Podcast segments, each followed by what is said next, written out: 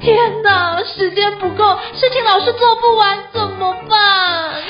别担心，就让高校人生商学院每周陪你充充电，找到方法不抱怨。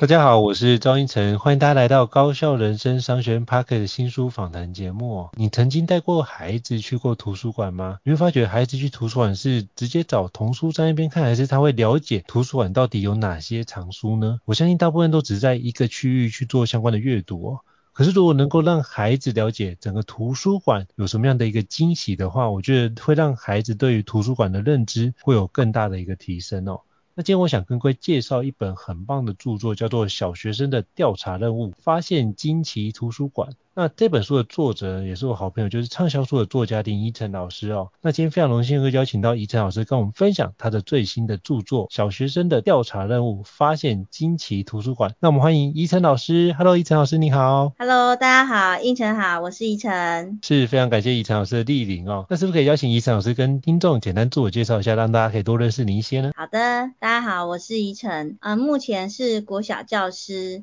将近有二十年资深的。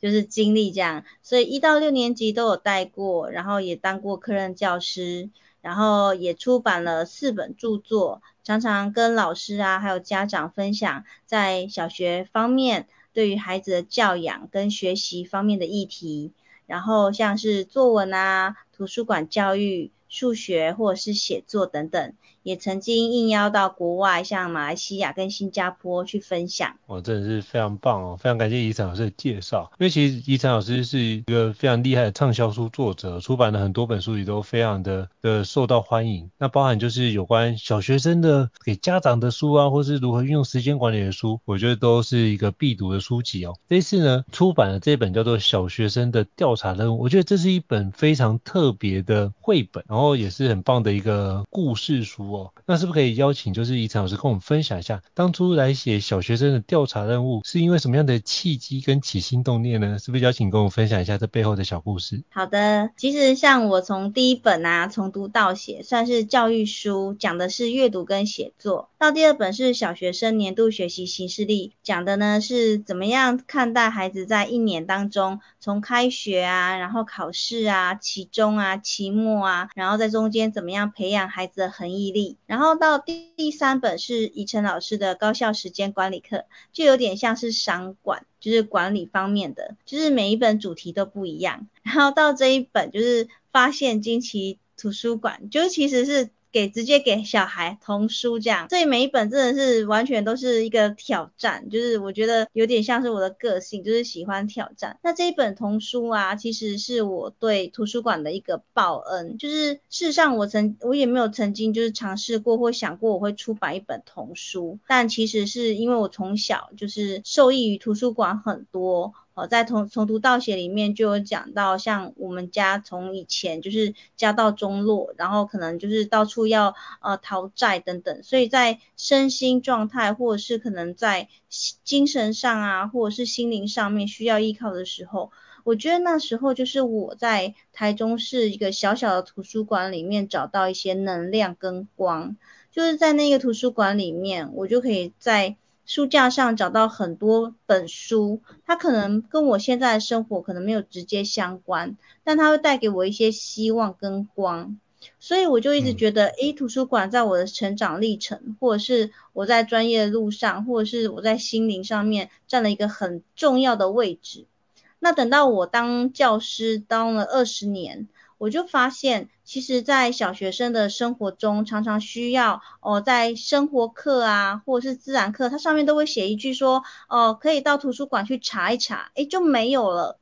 可是等到我实际跟着孩子到图书馆去的时候，发现，其实图书馆里面有很多的学问，如果没有一步一步慢慢拉着孩子的手去走，他真的不知道到图书馆要怎么样去查，怎么样在图书里面。图书馆里面找到一本他喜欢的书，怎么样进行主题阅读，怎么样用这本书，所以呢，我就呃希望就跟出版社提出说，哎，我想要写这样子一本书。那这一本书真的是全新尝试，它其实是比较像是知识桥梁书，所以里面有很多的图文，所以我主要负责是文的部分。图片的部分也很感谢，就是三木森，就是他是一个很有名的插画家。那后来才发现啊，其实他愿意就是真的是两肋插刀来协助，真的对他来讲真的是 CP 值真的也是很低。那后来就我们两个花了三年，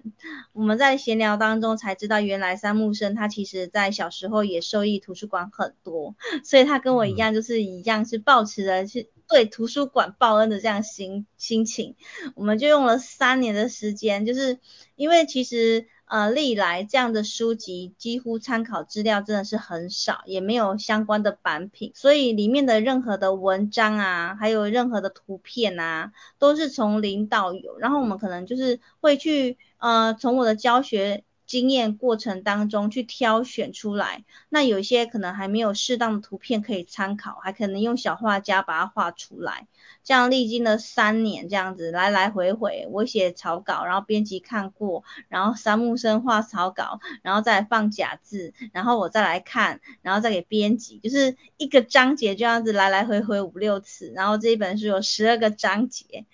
所以其实。印象很深，就是我记得，就是过新年呐、啊，就是元旦的时候，一零一烟火的时候，就是一边看烟火一边 修草稿。农历年的时候放鞭炮，也是一边 修草稿一边听鞭炮声，就这样子来来回回。然后中间还历经，就是已经太忙了，然后还生病，然后我生病完就。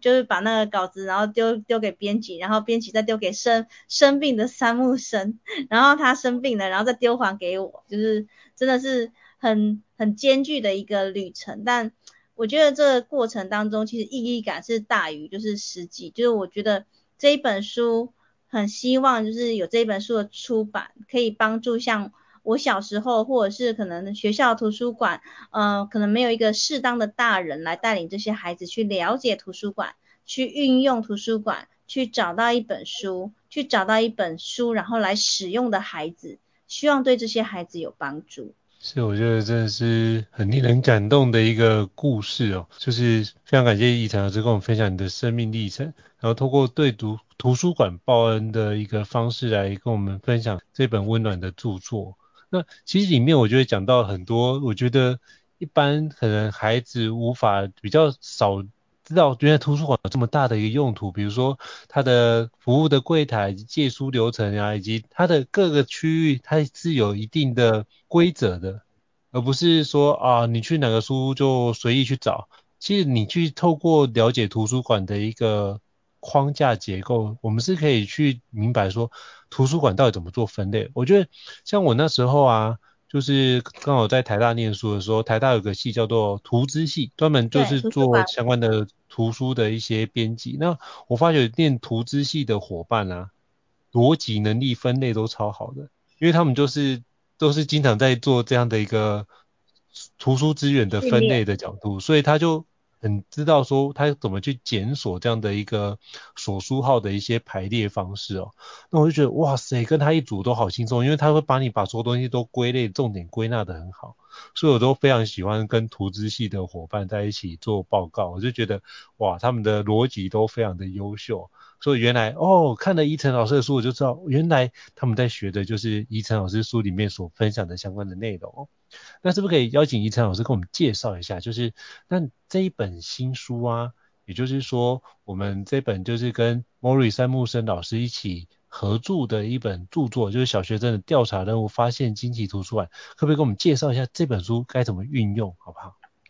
好啊，其实这一本书的设定是对于二年级以上，大概到中高年级都适用，所以它其实是有注音的。那我我建议是可以先让孩子自己先阅读，然后选择适当的篇章，然后家长或是师长可以带孩子到图书馆去。也就是说，那这本书其实不是只有读过就算了，其实它真的是需要实做。呃，整本书的脉络大概分成三个部分。第一个部分就是图书馆的大概硬体的介绍，包括流通柜台跟主要的分类法，先大概了解图书馆会有哪些的服务哦，甚至预约书等等。到第二个部分就是比较，我觉得是已经比较偏向到阅读的部分哦。很多孩子到图书馆，书海茫茫，他就随便拿一本书。嗯。像我曾经就是遇过那个孩子，就是下课十分钟，然后图书馆又远，然后他下课可能还要喝水、跟上厕所，还要跟同学聊天玩耍。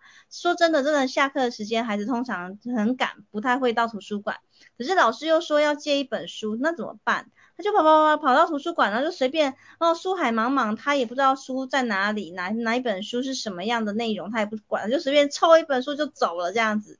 哦，所以我曾经还遇过，就是一年级还不太会注音的孩子，然后就选了一本完全没有注音的《老人与海》，然后我就想说，哇，那可想而知，这样的孩子回去之后，他可能就会挫折连连呐、然后从此以后就呃，可能对阅读就没有好的印象，就变成有一个不好的开始。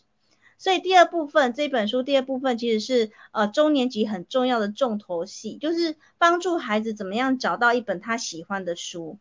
说实在的，其实台湾的出版界、童书界真的很厉害。像我去呃香港参访的时候，我就看到他们中文图书馆里面每一本书都是台湾，几乎每一本书都是台湾出版的。因为台湾出版社的编辑真的很用心，他会出版很多特色或者是深入的书籍。呃，举例来说，像我就遇到很多老师会告诉我说，啊，我的孩子啊，男生他其实喜欢打篮球，诶，打篮球太好啦，你就可以到五零零，我们说分类号五零零那边去选一本篮球技巧一百招，诶，他就会发现，诶，其实书并不是像他原本想象的，是跟生活脱节的，任何你只要有兴趣的，都可以在图书馆里面找到一本对应的书，甚至于你可能没有想过的，也可以找一本书。所以慢慢的，他有这样分类号之后，他就可以知道说，哦，我可以在图书馆里面找什么样的书。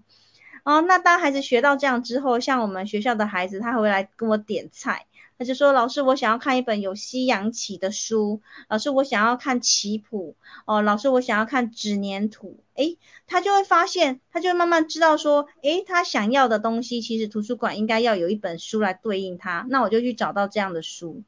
所以我不知道大家听到这里有什么样的感觉，我其实听到就觉得会非常的兴奋诶，就是图书馆里面有各式各类的书，那我们的孩子不管他是喜欢阅读的、喜欢美劳的、喜欢篮球的，都可以在图书馆里面找到，甚至于他还没有找到他的兴趣的孩子，也可以借由参观图书馆找到一本，哦，原来世界上还有一门学问叫这个，这个就是我想要的，嗯、我喜欢的。所以他就可以让天赋自由。那到第三部分，其实就是这一本书里面比较难的部分，但我真的希望就是大家真的可以带孩子实际去做。第一部分是讲认识图书馆，第二部分是找到一本喜欢的书，到第三部分就是怎么样运用你找到的书。好像我在小学图书馆，其实常常会发现很多孩子看完书之后，书是书，然后他是他。完全没有产生任何的化学变化，根本没有去用书，那我就觉得哇，阅读只有到一半而已，好可惜哦。所以怎么样去用书呢？诶，书里面讲的，我可以实际运用在生活上吗？我怎么样做笔记？我怎么样写心得？我怎么样做专题报告？我怎么样罗列好几本书，把里面好几本书的精华拿出来，变成我实际上可以生活中解决问题的重要的钥匙。所以。我自己也是从这样走来，从用书然后来改善我的生活，所以我就把这一本书里面重要的怎么样用书，怎么样知道书的来源有没有正确，甚至于网络，然后还有比如说像其他的图书馆，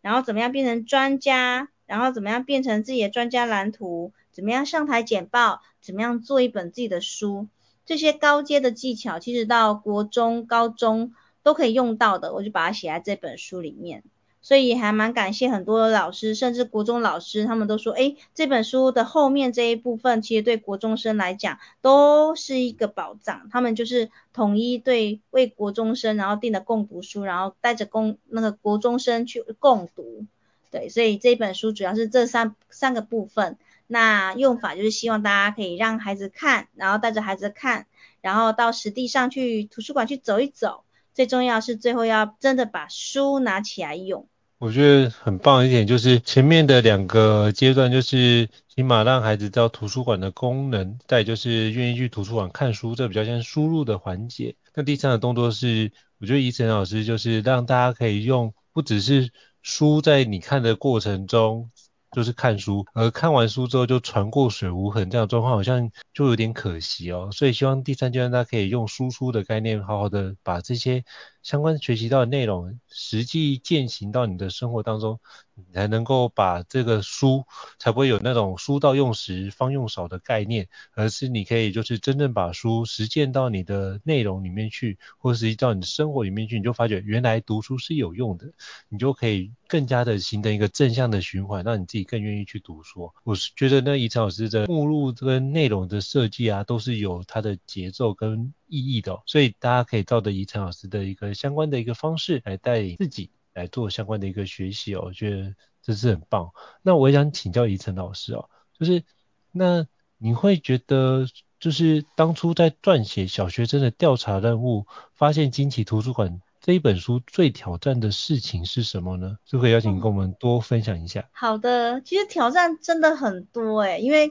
其实每一种不同的书系的撰写，对我来讲就是。这隔行如隔山。那我后来才知道，就是像这样子，有点像是办绘本、办知识性童书，其实它需要先写一个脚本。那其实，在写脚本的时候，就有很多的。细节跟美感需要注意，但我那时候就希望说，哎，这一本我希望是好读，因为他讲的东西是有一点点知识性的，所以我希望可以让孩子读起来是有点轻松的，所以我里面其实有大量的图啊、文啊，还有漫画，那这些都需要用脚本把它写出来，所以我刚开始就要先设定故事大纲，还要设定角色分配，然后最后才去写漫画。那其实，在这个过程，这每一个都很感谢我的编辑玉荣啊，然后还有绘者三木森他们的协助，因为我真的是零的素人，然后从零到有这样，所以其实中间犯了很多的错误，然后就是编辑就是很有耐心的在回馈给我，我才发现说，哦，原来我跟我想的不太一样，比如说，呃，我可能我的漫画里面的呃说的话太多了，就变成那个方格就是会很挤，所以怎么样去调整？然后另外有一些东西真的是太杂了，可能分页放不下，那我就要懂得去取舍。那最难最难的，我觉得就是怎么样去切割跟怎么样去分配里面的东西，因为我知道东西很多，可是你怎么样可以，就是我觉得很多人都很有学问或知道的很多，我可能不是知道最多的一个，因为我没有没有像是专家或者是像图资系毕业这样。但我觉得很多人就是像一个很多水的茶壶，可是他的那个壶口很小，所以他倒不出来。那我觉得我的有有一个优点就是我是小学教师，所以对于孩子他可以吸收的口吻，跟他可以怎么样了解，我也我大概知道这个年龄层的孩子怎么样可以帮助他了解，所以我就可以。怎么样清楚的呈现出来，然后适当的剪裁，把最重要的东西把它截取出来，然后不必要的就可以先删掉。所以就变成，我觉得这一本它虽然也许是第一次尝试，我也不没有把握说它是最好的，但我觉得就是我收到的反应，就是孩子们啊，他们收到啊，就是读的都津津有味，然后觉得很有趣，然后老师拿来运用啊，然后拿来教学啊，我觉得也蛮容易上手。那也很感谢，就是出版社，他就特别就为了老师们可能教学方便，我们还设计了就是海报可以张贴，然后我还特别还设计，就是完全都是免费下载的学习单。就是我们知道看书是输入，那这本书既然讲用书，所以我就设计了学习单。让大家可以带着这一本书，然后利用可以免费列印下来的学习单，一步一步，然后让孩子可以练习输出，然后检阅看看孩子到底懂了没有，或者是里面的游戏哦，甚至比如像阅读九宫格啊，哦，或者是可能是有一些游戏在里面可以去呃跟着学习单的操作，然后真的是去把这本书的精华用出来。所以同整来说，我觉得这本书真的 从第一页到最后一页，我觉得都是挑战，就是真的是斑斑血泪。我就一边写就觉得，我无数次就是在深夜或者是清晨的时候问自己说，为什么那时候要答应这么艰巨的任务？为什么要自己自投罗网？这样从来没有这一本书，我还特别跟那个。编辑说，就是麻烦那个童书的编辑，千万不要对我有不好的印象，因为平常我交稿都是提前交稿，然后都不用什么修改的。但是在这一本，每次那编辑都会来敲我说：“诶，陈老师，我好希望过年前可以收到你第几章的稿子。”我每次看到那个鸡皮疙瘩跟全身就是会竖起来，因为。你真的要上山下海，然后穷尽各种管道去找到蛛丝马迹，甚至一张照片。如果没有照片，还用小画家、心智图软体在那边自己慢慢画，然后还要实地到区图书馆去拍照来回来啊，那一张要产出真的要花很多时间。那我就跟编辑说，你千万不要看我现在这样子拖稿，其实我平常不是这样的。所以这一本真的是我有史以来大拖稿，然后。真的是很艰巨，然后花很多心血的一本。我因为我那时候在阅读怡岑老师的书的时候，发觉哇塞，里面提到这么多种类型的书，那光收集这件事情要花多少力气收集？因为我就自己在想说，那我自己怎么盘点？我自己就发觉哇塞，这个背后的是熬了多少的夜晚，然后就是修改多少次的稿，然后你就跟我讲说这是三年集结的一本书，所以我觉得。相较于你会发觉，现在好像只是写文字的书，反而对你来说是很轻松的。然后就要做一本图文并茂的书，反而就是在过了这个这一本书的锻炼之后，我相信应该也会逐渐的驾轻就熟。会学到很多，就是对于像这样的书啊、绘本啊，会有一个概念，然后也就是很佩服童书编辑跟愿意就是投入童书出版的大家，真的是都是为了希望可以让孩子有更好的读物，所以就是。也觉得很佩服啦，也很骄傲，就是台湾的童书真的很厉害，很多前瞻性的。嗯、所以像我自己本身，如果看到嗯那个领域新尝试的一本，我都会大力的推荐，因为就是希望它可以呃就是身先士卒，然后起到一个呃嗯抛砖引玉，或者是就是让大家可以看到，诶这个领域可以有这样的书出版。哦，所以像这样子，我都会觉得应该要多给他们一些机会，因为当一个第一本真的是太辛苦了，就是要走出这样子自己唯一的一条道路，这样。我觉得这很不容易，因为就是我之前有看过很多绘本嘛，或者是很多故事书，我发现像最近有一本令我印象非常深刻，叫做呃，在我被吃掉以前。那就是一个就是日本作者叫长谷川佑次所写的。那这本故事就是它是一头牛，然后即将被就是就是屠宰掉，然后可能变成食肉牛的那个食用肉给大家做食用。他想说他能不能在死亡之前能够先回去看一下妈妈，可是他就看到妈妈的时候就搭车去看妈妈，就他也不敢去吵他妈妈，因为他想说如果让他妈妈知道他可能即将就是死亡的话，那妈妈应该会很难过吧，所以他就远远的跟妈妈说再见。我、哦、那时候看到觉得这个故事很短，可是对我觉得后坐力对我来说很强，对，对后坐力对我来说很强，所以我就觉得印象很深刻，就是到底我们在这个世界到底要留下什么样的内容？我们觉得透过在书写的过程，其实会很多时候是那个纠结的环节或这样的灵魂拷问，其实对自己的灵魂拷问比较像是一面镜子，让我知道说哪些东西是我的强项，哪些东西是我的弱项，哪些东西是我在意的，哪些东西是我愿意改进的，哪些东西是。是我承认我就没办法，我觉得那个当下的环节是一个非常真实的自我的映照，就是那个就是我目前的样子。那接下来就是好，那我接受了，或是我接纳了我目前的样子。那接下来我要不要去？接下来我期待我未来长成什么样子？那你就可以去有个想象的空间。我觉得像看怡岑老师的书，我觉得都会有。当我们对于这样的未来，当下的自己会有一些反思，然后对于未来会有一些新的梳理，然后会有新的探求，然后对于未来有一个新的想象。这是我在看怡岑老师书里面一个，我觉得一直都有一种非常正向的温暖的力量在其中，所以我想要趁这机会要跟你分享一下，我觉得你很适合继续写绘本。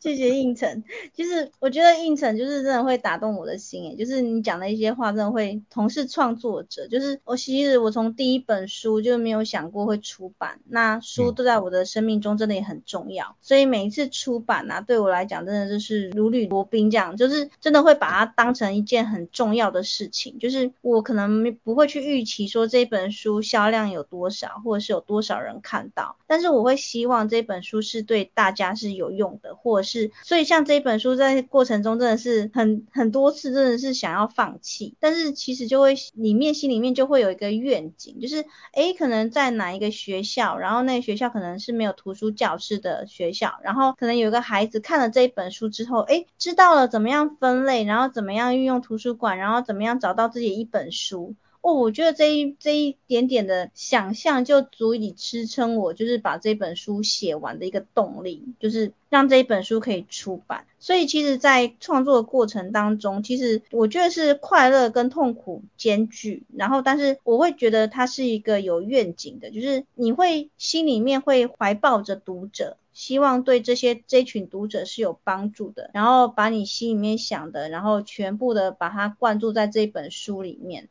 然后我觉得这个就是一个完成。那像胤丞刚刚说的，我觉得真的是每每写完一本书，我都觉得我自己也成长了。就是也感谢编辑啊、出版社啊，然后跟比如说像会者啊，或者是共同的一些协作者，他们跟我的互动会让我就是思考可以更全面。所以我觉得其实创作真的是一个很迷人，但是又有点残酷的过程，就是。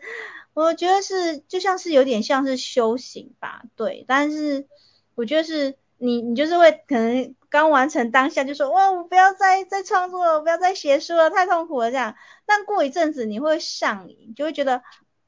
还好我有写这一本书，然后对某些人有帮助，尤其是收到读者回馈的时候，就觉得哦，还好我有继续完成，我没有放弃。我想应成应该也很懂得这种感觉，就是不管是 podcast 啊，或者是文章啊，其实就是都是一样的那个过程。然后在创作当中，我觉得可以让自己可以变成一个更好的自己。我觉得这是非常重要一点，就是我觉得你刚刚讲的时候，就每次写一本就觉得啊，我以后不要再写了啦。然后隔一段时间你就发现，哎，好像再写一本，好像还可以再写一点什么，好，那我再尝试看看好了。那通常都是别人的鼓励之后，你就觉得，哎，好像可以耶，那我再尝试看看。对。那就很像我朋友去跑那个马拉松啊。对。然后去跑那个全马，有没有？对。就是跑完之后就跟我说，我一辈子再也不要去比马拉松了，或者去比三铁，就说我再也不要去跑五十一点五了。我现在报一一三，然后现在报二二六，然后就觉得。你不是说不跑了？他说啊不会啊，就就他约我去也没办法，就只好啊就认命一点。啊，我发觉他可以从里面得到一些自我挑战以及自我超越。其实很多时候，我觉得就是我们都会觉得为什么要做这样的事情？其实很多时候是在于我们可以从里面去重新检视，或者是我们可以看到，哎，自己也会有一些新的进步。然后我们也期待自己会有一些不一样的自己的出现，所以我们就会努力在这条路上。所以刚刚。胤丞老师也提到，就是，呃，比如说你会看到很多读者的回馈，那也会让你觉得很有成就感或很有动力继续往下。那是不是可以邀请胤丞老师跟我们分享一下？比如说在这本书出版到现在也有一些时间，那你有没有得到比如说来自读者的一些回馈呢？那有没有什么样印象比较深刻的，可不可以邀请跟我们分享一下他的生命故事？好啊，其实我印象最深刻的都是那一些，就是可能是家长或老师，嗯。他真的就像我刚刚说的，实际运用这一本书，所以他就带到带孩子到图书馆里面，然后就请他们哦各个种类，然后选几本书，然后带回家看，然后可能因为书里面的一些资讯啊，然后就来罗织一个小旅行，或者是做一个小报告这样。每次看到这样的画面，就会让我觉得非常感动。就是我觉得书就是对我来讲真的是一个很特别的存在，尤其它是可以跨越就是时空的距离。所以就像胤丞刚刚说的，就是。这本书出到现在，其实有一段时间了，可是像这样的回馈还是会一直一直不断的就是出来这样子，然后到后面你就会觉得，哈，我真的有这么好吗？这本书真的有这么好吗？怎么可以何德何能收到这么多的回馈？就是我觉得就是有一个出版前辈他说的很好，他说出书就像握手相，就是你出书之前真的会很痛苦，可是你出书之后真的是感觉每天都在收礼物。可能是有一个呃老师就 take 你就说，哎，他就用这一本书进行教学，然后可能是有个家长 take 你说，哦，他以前都不知道原来图书馆有分这些，然后他带孩子到哪里哪个图书馆，然后收获很多，或者是哪一个。家长会告诉你说，哦，因为这本书，所以孩子终终于找到他喜欢的书了。这一点就是每每天每天，然后会这样子涌入，然后甚至有的时候我自己会好奇去输入我自己的书名啊，然后查查看啊，就有人会写网志啊，然后或者是在脸书啊就会提到这本书，或者是哪个图书馆就会进进这一本书，然后他这样上面就会在上面公布这样。然后对我来说，就是我觉得真的是会很。很是我一件很非常幸运的事情，就会觉得，嗯，我付出的可能就一点点，可是收到很多很多的礼物，真的是觉得这是创作很迷人的地方，然后也会觉得，那我下次就是。如果再有这样的机会的时候，就可能更要更谨慎，或是更用心，才对得起这些回馈。对，我觉得我能感同身受，以前老师觉得这样的一个激动，因为包含今年在就是那个国中升高中，对，不是有那个放榜的时候，我得到六封讯息，然后六封讯息的家长都跟我说谢谢，他说因为之前那本书，然后有上相关，比如说拆解考试的技术的课程，孩子都不用补习。然后全部都考上该县市的第一志愿。哇！他就觉得这个写得很好，就是大范围考试，我第一次知道可以这样做。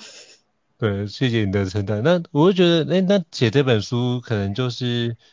我觉得它就有它的意义性的存在，就觉得，呃，反正我们现在可能不一定就是把重心放在那个地方，可是我们曾经有这样的一个经历。然后过去的经历到现在是可以对别人产生一些帮忙，那我觉得就会很像之前我忘了哪个前辈跟我分享，就是你存利息在这个人间里面，那这些东西如果是善的意念，它就会持续会有善的一些成果出现。那我就觉得那这样很好啊，那成功不一定在我，可是如果别人因为这本书有一些帮忙的话，我觉得那已经。我觉得这本书已经功德圆满，就是有达到出版这本书的价值的所在。那有帮到一个人，我觉得就够了。那如果有更多人因为这样受惠的话，我觉得也很好。那反正就书有书的生命，有书的生命历程，就让他自己走，他有他自己书的道路要走。那可是我们能不能用同样的方式来看待？那我们把我们每个阶段好好的梳理好，然后好好整理好，可以都对别人有帮助的话，我觉得这也是我觉得在做一个创作者是一个很丰盛的一个生命礼物。对，所以我想说，刚刚跟怡晨老师请教也是想说，怡晨老师应该有非常多这些类型的感动的故事。我想说也可以邀请怡晨老师分享，跟大家听众分享一下。我觉得这也是一个很难得的一个机会，这样子。最后，我想请教怡岑老师，那在未来你有什么样的新的写作计划或是目标呢？其实就嗯、一直有新的计划，对，但就是呃，我觉得有计划是好事，但我自己本身个性是会逼自己比较紧的人，所以就是我会把那个时间拉长，就是呃慢慢来，就是心里有远方，就是心里面还是会有不同的想法，尤其是对于可能是孩子的需要。或者是现在比较少的议题这样，对，所以就是有一些目标，但呃就希望自己可以慢慢磨，不要就是太快，然后希望可以把一本书磨到自己觉得可以了，然后觉得 OK 了，然后觉得嗯已经尽了全力了这样子。所以非常期待怡岑老师下一本的著作，希望可以就是一样可以带给很多的听众和读者很多的一个生命的启发跟回馈哦。好，再次感谢怡晨老师的莅临哦。那如果各位听众觉得高效人生商学院不错的话，也欢迎在 Apple Podcast 平台上面给我们五星按赞哦。你的支持对我们来说是一个很大的鼓励。那如果想要聊的或是想要知道的相关新书，也欢迎 email 或讯息让我们知道。我们陆续安排像怡晨老师这样的一个专家来跟各位听众做分享哦。好，再次感谢怡晨老师，谢谢。那我们下次见，拜拜。谢谢，拜拜。高校人生商学院，掌握人生选择权。